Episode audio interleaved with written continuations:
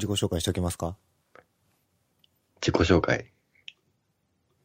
えっと、なんですか？ね、な名前 ID から。はい。ID はウパミュンっていう ID でインターネットではやってます。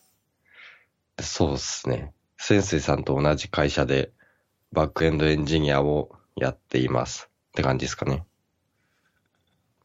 インターネット上の人格は、割と有名だと思うんですけど、いやそんなことはない。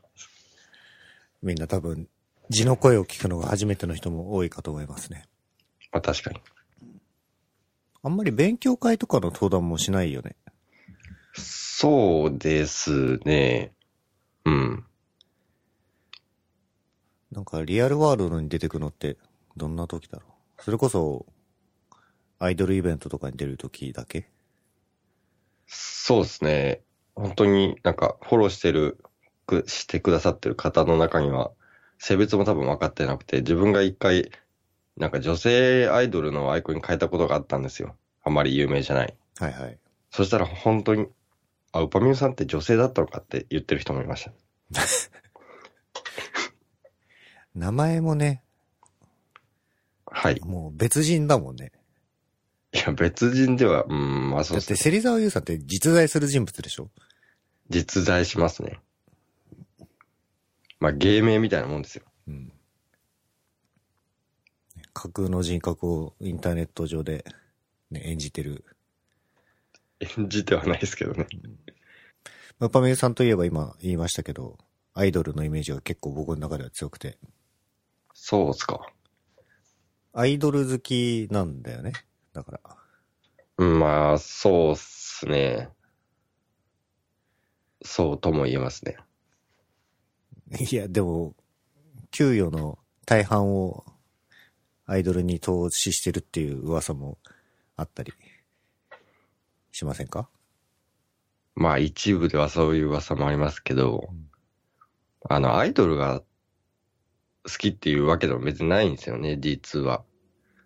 なので、なんか、他のアイドル、例えば、AKB 系とか、欅坂とか、乃木坂とかいうのは、1ミリもわかんなくて、顔の識別もできないんですよね。ウーパミュンが好きなのは、なんていうグループ？は、 BiSH っていうグループなんですけど、で、そこの、 BiSH が属している、なんだろう、事務所？会社のグループは大体好きですね。うーん。それが WACK っていう事務所なんですけど、渡辺アーティスティッククリエイティブ株式会社みたいな、確か略称だった気がします。うんなんでこの、まあ、事務所が好きなんですか？そうっすね。まあなんかアイドルっぽくないっていうか、まあ、 BiSH も、なんだろう、キャッチフレーズが、えーキャッチコピーか、が、パン、なんだ、楽器を持たないパンクバンドみたいな感じだと思うんですけど、あんまアイドルっゴールデンボンバーみたいな、なんか。確かにそういえばそうですけど、うん。なんかそんな楽曲もキャピキャピしてるやつじゃなくて、なんかかっこいい曲ばっかがあるので、それでライブもすごく盛り上がるんですよね。うん。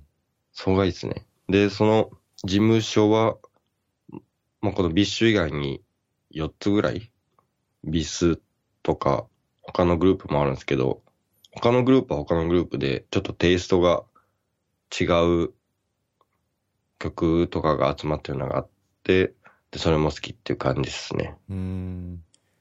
僕が伺ってる限りでは結構な頻度で、そのアイドルたちのイベントに参加してるじゃないですか。うん、まあそうですね。CD が発売されると、あの、リリースイベントっていう CD を販売してるイベントが連続で開催されるので、まあ行かざるを得ないですよね。それは BiSH も BiS も？そうですね。でもあんまり BiSH は行かないんですよね。 BiSH はちょっと、一番この事務所の中で有名というか、なんですよ。なんで、確か、ちょっと高かったはず。はいはいはい。 BiS はチェキっていう写真を一緒に撮るのに CD2 枚で済むけど、 BiSH は3枚とかだったはずですね。こう一回あったらの単価を気にするタイプなんで。単価を気にしてる割に CD 何枚買ってるんだっけ？いや、まあそうですね。今回は、うん、でも50ちょいぐらい。?50、あ、だって CD1 枚いくらですか？CD1 枚1080円です。?50 枚買ったの？はい。いや、もう実質無料ですよ、それは。だって、2枚買ったらチェキ取れるので、まあ、2160円でチェキと交換したと考えれば、まあ、じ、何にも損してないですよね。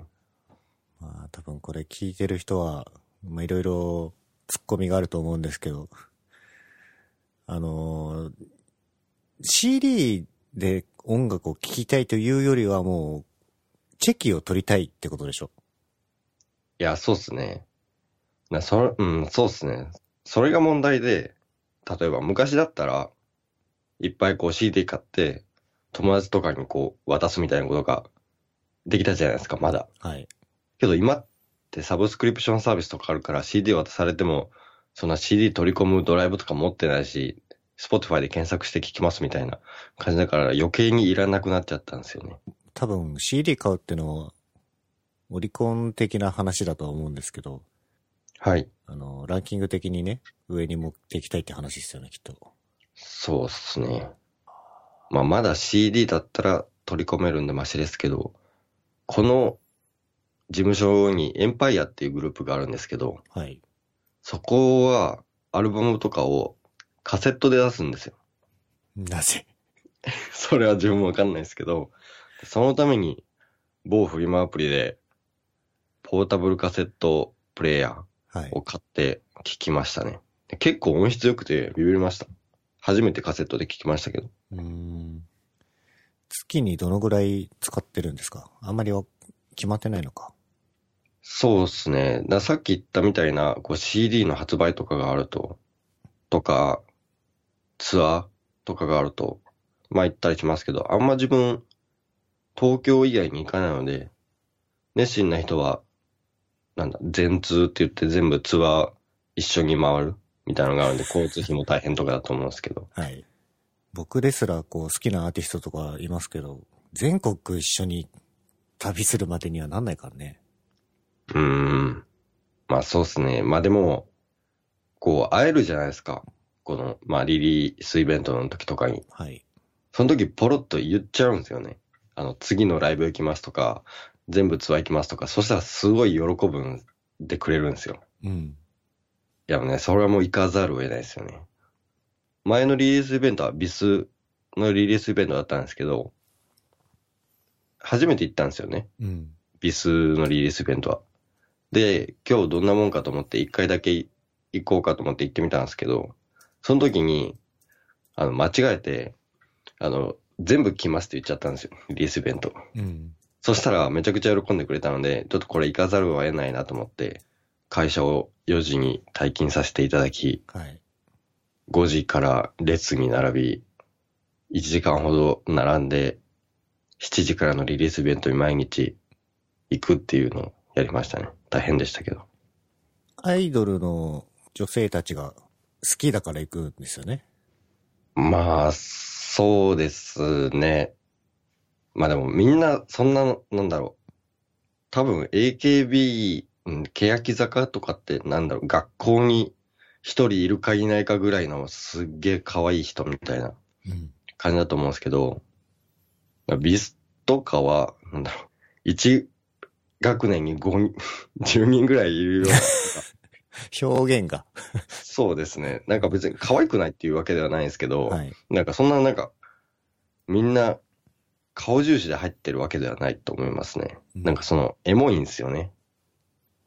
この選ばれる過程もエモくてですね、毎年1回ぐらいオーディションするんですよ。うん。なんですけど、そのオーディションで、まあ、書類選考とか歌のテープを送ってもらって、まあ、20人とかだけ集められて、合宿をさせられるんですよね。うん。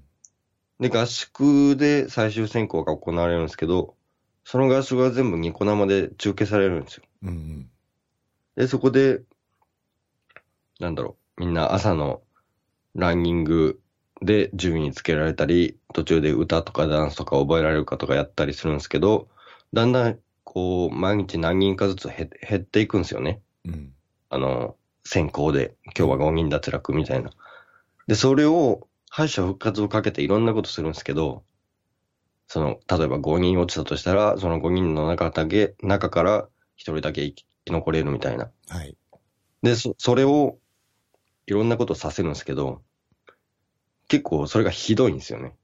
あの、朝までに一番体重が増えてた人が勝ちみたいなはあ、それいいんですか？まあ、のがあって、すごいね。それでケンタッキーとか持ってこさせられて、それでもうみんな朝になったら顔もう青白くなってて、うん。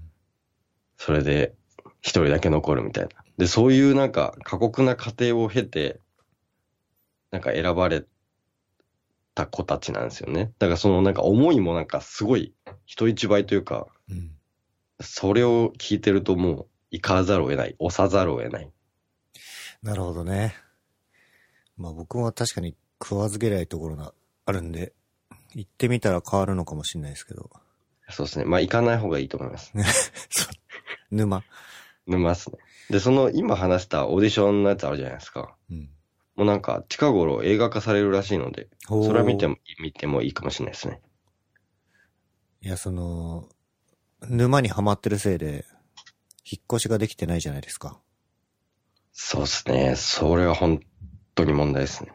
引っ越しすべきっていうのは頭の中では分かっているし、合理的な選択なんだけど、それでもやめられないアイドル。そうですね。なんなら引っ越し、先月にアイドル辞めました宣言しましたからね。皆さんの前で。引っ越しするからもうアイドルはいかんっていう宣言した1ヶ月後にリリースイベントに行くっていう。もう、守る気がないじゃん。いやいやいやいや。いや、多分これ聞いてる人分かんないかもしれないので一応言っておくと、引っ越しを検討してるけど、アイドルへの投資がやめらんなくて引っ越し資金がないという問題が今ありまして。あ、これウパメンがですけどね。僕は大丈夫ですけど。まあ引っ越しも高いっすよね。高いですね。だってあれ、家賃の4倍ぐらいは見といた方がいいって言いますもんね。大体そのぐらいですね。あうん。まあ、4倍で収まればいい、いい方じゃないかな。大体、えっ、と、敷金、礼金、仲介手数料を、えっ、と、1ヶ月分、最初の。プラス、引っ越し資金とかなんで、まあ、4.5からが平均的な価格じゃないですかね。ですよね。で、まあ12万のところに住みたいと思ったら、まあ5倍ぐらいしといて60万ぐらいあったらできるんじゃないみたいな感じですもんね。そうですね。60あったら大丈夫かな。で、今の家の敷金がもしあれば返ってくるので。そうですね。で、この家も、その、新卒で東京に来るときに入ったところなんで、はい。その時もお金なかったので、こう、敷金、礼金、仲介手数料が0円なんですよ。すごいね、それは。そうですね。それで、今年の3月の新築。なので、僻地なんですよね。駅から遠いんだっけ？それ。そうですね。なので、いつも自転車で駅まで行ってて、うんまあでも5分ぐらいですかね、自転車で。今はね、練馬の方に住んでるから、そうですねちょ。っと会社に来るまでに距離があるんですけど、1時間弱かかるので、うん家から会社まで。その時間はね、減らしたいよね。そうですね。やめれそうなんですか？アイドルは。やめるっていうか、引っ越しはしたいじゃん。引っ越しはしたいですね。だ、うん、そうですね。まあでも引っ越ししたいんですけど、その、な自分の中で、この、まあ60万ぐらい貯まりそうだなっていうのが、来年の2月なんですよね。うん。もう最悪のタイミングじゃないですか。そうね。だから、2月にするんだったら、夏とか、まあ今の、うん、夏とかまで我慢した方がいいんですかね。まあ確かに、2、3月とかはマックス、忙しい時期だと思いますけど、不動産屋が。ただなんか、そのタイミング逃して、今から数えると半年後とかになっちゃうじゃないですか。で、この半年間ずっとこう、電車に疲弊しし続けるのかっていうと、それもそれでもったいない。確かに。でも毎回始発駅に近いんで、座れるっちゃ座れるんですよ。うん。まあでも帰りが立ってうん。帰るので、かなり疲れるんですよね。しかも大江戸線なんで、練馬だから。もう上がってくるときに大変なんですよね。六本木駅が深すぎるんで。まあエレベーターもないし。ああ大江戸線六本木駅の深さは、二度と使いたくないっていうふうに思う人も多いんじゃないかと。そうっすね。最初に説明しといてほしかったですね。不動産の方に。大江戸線六本木駅がこういう駅ですよって。まあ、知らないんじゃないかな。あー、練馬の方の不動産屋だったら。なるほど。なんで次は日比谷線沿いに住みたいと思います？そういえば、さっき、この収録する前にカフェに行ってきたんですけど、はい。で、スワムを使ってチェックインとかをするわけですよ。はい。最近は、パビオンが上位に来てないなと思って、そうっすね。使わなくなっちゃったんですか？まあ、スワムは使ってるんですけど、平日にスマホを持ち歩くのやめたんですよね。まあ、家に置いて出社してる。なので、アプローチだけつけてるんですよね。はい。いや、スワムチェックインもできるんですけど、まあ、めんどくさいので、あとステッカーが付けられないから、3倍とかできないんですよね。まあ、だからもうめんどくさくなっちゃって、休日にスマホを持ち歩くときだけチェックインしてるみたいな感じなんで、もう3桁ポイントもいくいかないぐらいですね。スワムはともかくなんでスマートフォンを持ち歩かなくなったんですか？それはさっきの引っ越しの話も通じるんですけど、あの練馬で1時間弱通勤に時間かかるんですよね。はい。それで今までこうスマホを持ち歩いてると、あの、 Slack とか Twitter を永遠に見ちゃって、うん。その1時間弱なんか、む無と、無と化してるんですよ。でそれちょっとさすがにいかんなと思って、Kindle Oasis を買ったんですよね。うん。で、それで本読もうと思ったんですけど、これで集中できると思って。iPhone の Kindle だと、あの、他のアプリケーションすぐ開けちゃうじゃないですか。はい。なんでこう、買ったんですけど、Kindle Oasis 持ってても iPhone 持ってブラウジングしちゃうんですよね。で、その自分のこの意志の弱さと、はい。この集中力の欠如を、もう、強制的に iPhone を家に置いて出る、出社するっていう力技で解決するっていうはいはいはい。話ですね。まあ、でもこれが結構うまくいって、うん。結構今だと Kindle で本読みまくってますね。いや、素晴らしいじゃないですか。そうですね。まあ、実際そんな困らないっていう、Apple Watch と Bluetooth イヤホンを持ってるんで、音楽聴きながら出社できるし、あと Suica とか ID とか Apple Pay か、もウォッチあれば、私のモデルが3世代目でセルラーモデルなんで、それ強いね。 FeliCa を使えるのは、あ、まあ、でもシリーズ2から使えるけど、通信ができなかったので、シリーズ2だと。そうですね。それはでかいね。で、通知も来るので、で、一部のアプリケーションは定型文とか音声入力で返信できるんですよね。うん。だから Slack とかも来ても、今向かっていますみたいな定型文を送信できるので、特に困ってないって感じです。ね、基本は家か会社だし、移動中にそんなにレスポンスを要求されることもあんまりないだろうからね。そうっすね。怖いのは電池ぐらいかな、だから。この間ありましたもんね。あの、 Apple Watch の Suica で駅に入場して、出るとき電池なくなってたみたいな。アップルウォッチも欲しいですよね。あの、iPhone XS と同じような、サなんかバッテブバッテリー。リー切れてもそうっすね。うん。そうっすね。あ。いかんせん小さいから難しいんだろうね。うん。と思います。予備バッテリーつける前に、そもそもの充電容量を上げろっていう話かもしれないし。確かに。多分普通に使ってたら1日使ってまた充電しなきゃいけないぐらいの勢いですよね。そうっすね。普通に使ってたら、電源切れることを気にしたことはないんですけど、家に帰って半分ぐらい残ってるので、一日過ごしても。うん。なんすけど、音楽とか聞いたら、会社に着いたらもう60%とかで、じゃあ家と、まあ家はもちろんあるとして、会社にも充電器用意しとかないとそうなんですよ。不安があんまり減らない。ただなんかそれもなんかね、時計にそこまで気を使うみたいな。まだタイプ C じゃなくて、なんか独自のやつっていう充電器がああ、。その痛みがまた、ね、早くタイプ C。ってか、アップルウォッチだったら無線で充電したいですよね。あ、そうっすね。シリーズ4はできるんでしたっけ？アップルウォッチって、無線とは言わないまでも、その、ケーブまあルを差し込まないやつですよね。確かこうそうっすく磁石でくっつけて。なんかそもそも地域格でできるようになるのかなと思ってシリーズ4とかだと。それは、USB-C 並みに共通化してほしいところではありますね。そうですね。iPhone の、iPhone はできるじゃないですか。はい。iPhone の横にウォッチ置いてたら、それも一緒に充電できるみたいないや、いいですね、それは。うん。で、その Kindle も C に対応してほしいですね。前回の言う、あの、エピソードでもちょうど喋りましたけど、あ、PD とかの話ですね。マイクロ USB を早くなくしてほしい。そうっすね。ソニーのヘッドホンが、新しいやつがタイプ C らしいですね。いやー、いいですね。早く坊主系もそうしてほしいな。ヘッドホンこそ、地位とかで充電できたらかなり便利ですよね。そうですね。次の話題に行くと、なんか集中に関することを気を使ってるんですか？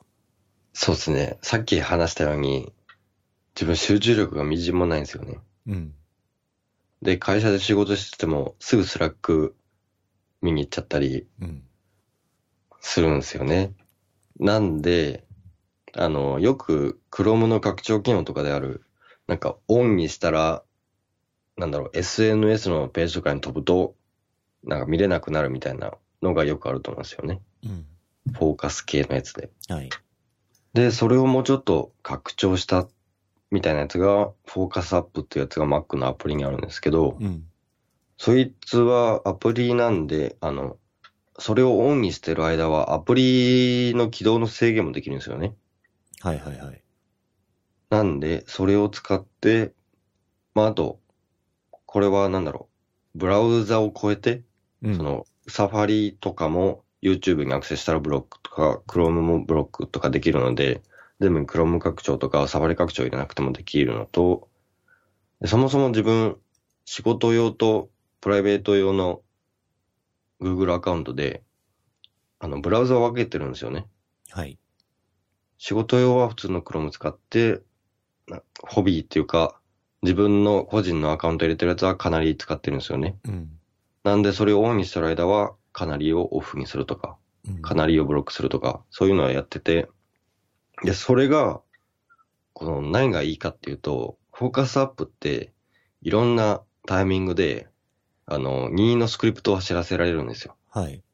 えっと、集中に入った時間、集中を出た時間、あと休憩っていう概念もあるんですよね。そはいのなんかポモドーロ的な、はいはいはい。で、休憩に入る、休憩に出るっていう4つぐらいのフックのスクリプト書けるんですよね。うん。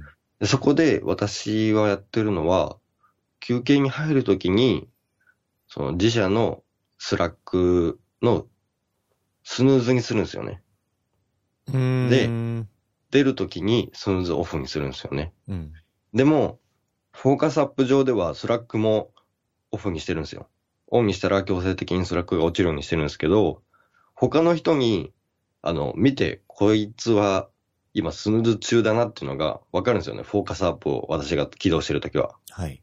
なんで、メンションとかしても、この人今スヌーズ中だけど、あの、 disturb しますかみたいなやつあるじゃないですか。はい本当にお知らせしますかああいうやつが出てくると思うんで、こいつ今メンションしてもすぐに答えられなそうっていうのがわかるかなと思ってこれ導入してます。うーん。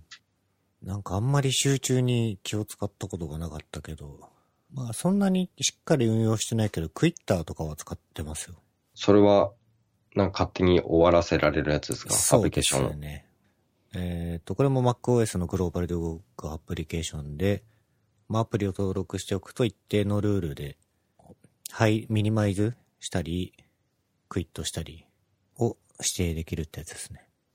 自分と、自分はなんか集中している時間にもかかわらず Slack を立ち上げちゃうみたいなことがあるので、これをオンにしてると、立ち上げた瞬間に殺されるので、いいっすね。で、この、なんだろう、フォーカスアップをエナブルにするショートカットキーをコマンドコントロール F とかにしてるんですけど、うん。それさえ押せない時があるんですよ。自分の意志が弱すぎて。今から集中したいなと思っても、はい。こうかなり重症だと思うんですけど、はい。で、それを解決するために、自分はあの、キーボードのキネシスっていうキーボードを使ってるんですよね。はい。で、キーボードのキあのキネシスって、あの、フットスイッチが別売りであるんですよ。で、フットスイッチを買って、真ん中のペダルにコマンドコントロール F を割り当てたので、もう足でピッてするだけで、フォーカスモードに入れるっていうのを会社に導入しましたね。これ前自慢げにね、足元のスイッチを 見せてくれたもんね。はい。その、コマンドコントロール F の代わりにしてるってことですか？そうですね。ペダル3つあるんですけど、1つしか使ってないっていう。でこれもまた2万ぐらいするんですよね。まあなんかコマンドコントロール F のその意思の話もそうですけど、はい。なんかお金の使い方がちょっとね、その辺節約すれば、引っ越しなんていくらでもできそうですけどね。まあ2万で集中できたら嬉しいなと思って。うん。まあこれおすすめです。フットスイッチなくても別に俺集中できるからな。だ2のキーの組み合わせを、ができるので、なんだろう、よく使うの、なん、なんですかね？確かに Slack は問題というか、時間食い虫だとは思ってるんで、はい。ですけど、 Slack が起動してても、スイッチが入れば結構僕集中できるので、それはすごいですね。そういえばこの前受けた TOEIC の結果はどうだったんですか？ TOEIC の結果が返ってきたんですよ。はい。で、あれなんか、す紙で届くと思ったんですけど、はい。なんか最初に速報みたいな感じで、メールでこのウェブページにログインしたら見えますみたいな感じで見えたんですよね。そしたら、あの、スコアが695だったんですよ。うん初 TOEIC だったんですけど、それで、あの、リスニングとリーディングで別々に見れるんですよね、点数が。はいはい。で、リーディングが、えーっと、280とかで、うん。リスニングが415とかだったんですよ。うん。でちょっとリーディングどうにかせんといかんなと思って。うん。で、会社でも、なんか、最近、英語を使うようになってきてしまったんですよね。あれ？嫌なんですか？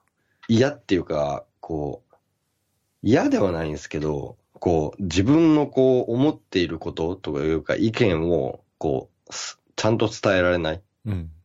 それにめちゃくちゃ時間がかかるっているので、英語をどうにかしないといかんなと思ったんですけど、そしたらこの間、多分自分と同じ TOEIC の回だと思うんですけど、そこで TOEIC で935点取ったので勉強法を振り返るっていう天城さんのブログが出て、はい。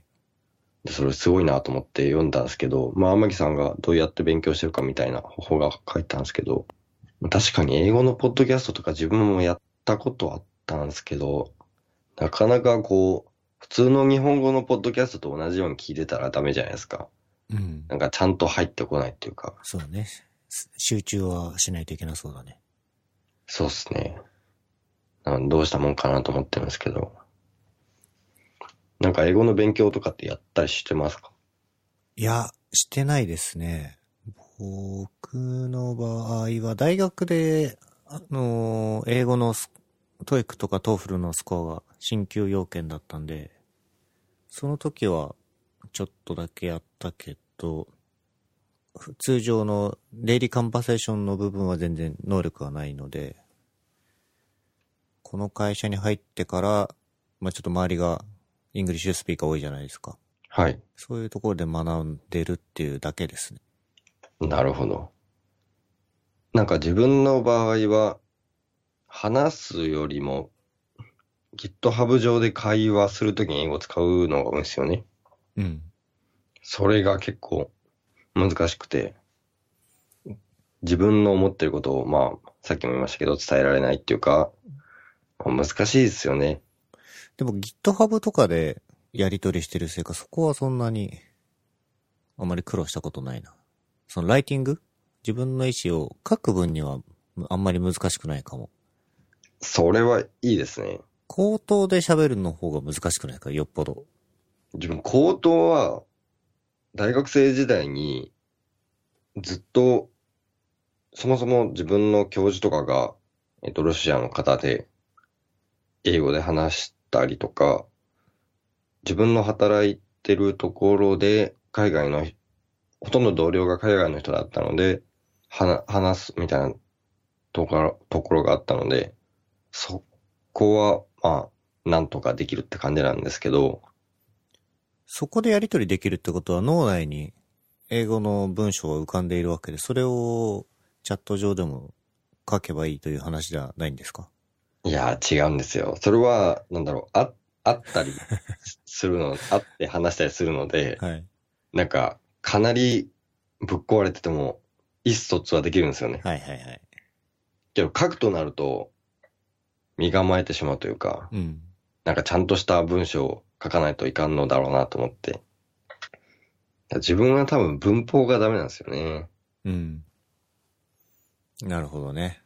だから、それが TOEIC の結果にも出てるのかもしれないですね。そうですね。びっくりしましたけどね。リーディングは、リーディングできないと280ってと思いました。リスニングは結構取れてるっていうのは、そういうことか。そうですね。まあでもリーディング、 TOEIC、リーディングが後のセクションじゃないですか。うん1時間リスニングをやった後にリーディングする。で、結構な分量があるんですよね。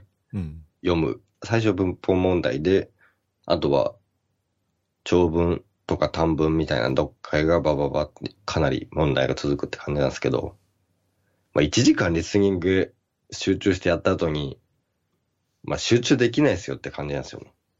リーディング1時間も。うん。長いよね。そうですね。その問題もあります。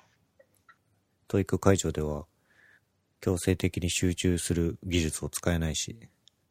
そうなんですよ。まあそもそも Slack とか見えないですから。まあ、それはいいんだけど、そのね、2時間集中するって結構大変だからね。そうなんですよ。だから、日頃、なんだろう。各週の TOEIC と同じ日曜日の1時から3時の時間帯は、 TOEIC の模試をやるみたいな感じにやってどん、だんだん慣らしていくといいかなと思うんですけど、それがなかなか継続できないというか。うーん、英語か。まあ、文法面は、まあ、そこまで今から振り返ってやんなくてもいいかなっていう感じですけど、日常英会話を鍛えたいですね。なるほど。うちの会社、なんか、ビビるぐらいなんか英語できる非ネイティブスピーカーの方がいっぱいいらっしゃるじゃないですか。はい。自分、新卒の同期の人とかも、みんなもう英語ペラペラですみたいなうん。